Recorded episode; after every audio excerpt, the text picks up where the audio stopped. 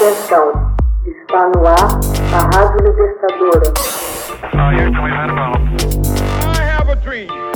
Assim sendo, declaro vaga a presidência da República. Começa agora o Hoje na História de Ópera Mundi. Hoje na História, 6 de janeiro de 1887 é lançada em Londres a primeira história de Sherlock Holmes. Em 6 de janeiro de 1887 é publicada na Inglaterra a primeira das aventuras do detetive Sherlock Holmes e de seu amigo Dr. Watson. A novela Um Estudo em Vermelho é de autoria do médico e escritor Arthur Conan Doyle. O escritor inspirou-se em um dos seus antigos professores de Edimburgo para criar o personagem de Holmes. As investigações do detetive britânico deixariam leitores de todo o mundo apaixonados. Em 1901, seria publicada a mais célebre das aventuras, O Cão dos Baskervilles. Arthur Conan Doyle fornece informações esparsas sobre Holmes ao longo de suas histórias. A cada aventura, descobre-se uma faceta nova e inesperada do detetive. Fatos sobre a vida, família, manias, amigos e inimigos, ansiedades e sua própria personalidade. Holmes é arrogante, correto sobre muitos assuntos e faz observações precisas. Doyle o descreve como um homem com poucos defeitos em alguns contos, Watson diz que a máscara gelada de Holmes cai às vezes, conferindo humanidade. Orgulhoso, Holmes tem hábitos peculiares, como a prática de artes marciais, boxe, esgrima de armas brancas e bengala. Adora fumar cachimbo e usa frequentemente a cocaína, que só seria proibida em 1930 Além disso, era um exímio violinista. Segundo o inventor do personagem, Sherlock Holmes viveu em Londres num apartamento na 221B Baker Street entre os anos de 1881 e 1903, durante o último período da era vitoriana.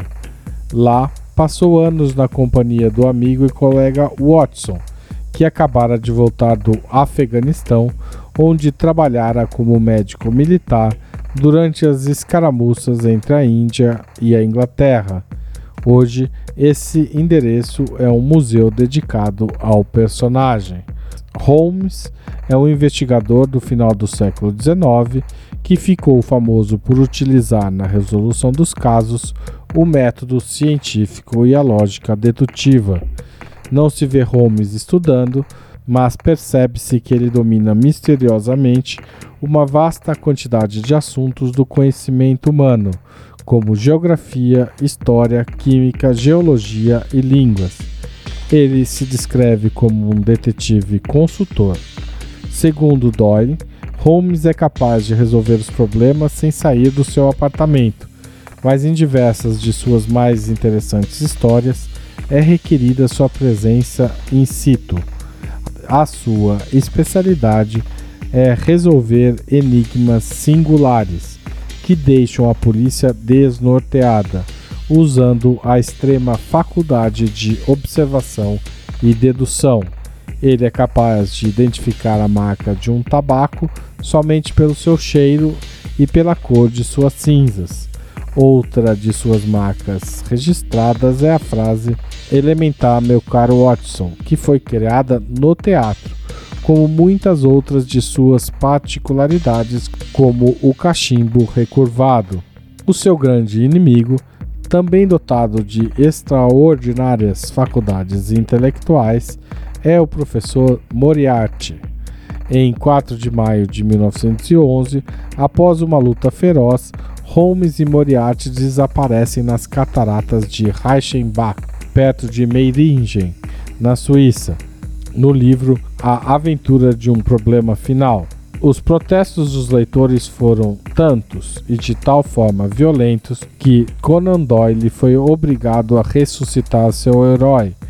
Holmes acabaria reaparecendo no conto A Aventura de uma Casa Vazia, com a engenhosa explicação de que somente Moriarty havia caído e, como Holmes tinha outros perigosos inimigos, simulara sua própria morte para investigá-los melhor. Apesar do grande sucesso de sua obra, Conan Doyle não gostava de escrever histórias para Sherlock Holmes, pois considerava o romance policial uma literatura de segunda classe. Na verdade, esse tipo de história só passou a ser respeitado como literatura após o sucesso de seu personagem. Texto original de Max Altman, locução de Haroldo Cerávulo Cereza. Você já fez uma assinatura solidária de Opera Mundi? Com 60 centavos por dia, você ajuda a manter a imprensa independente e combativa. Acesse www.operamundi.com.br/apoio.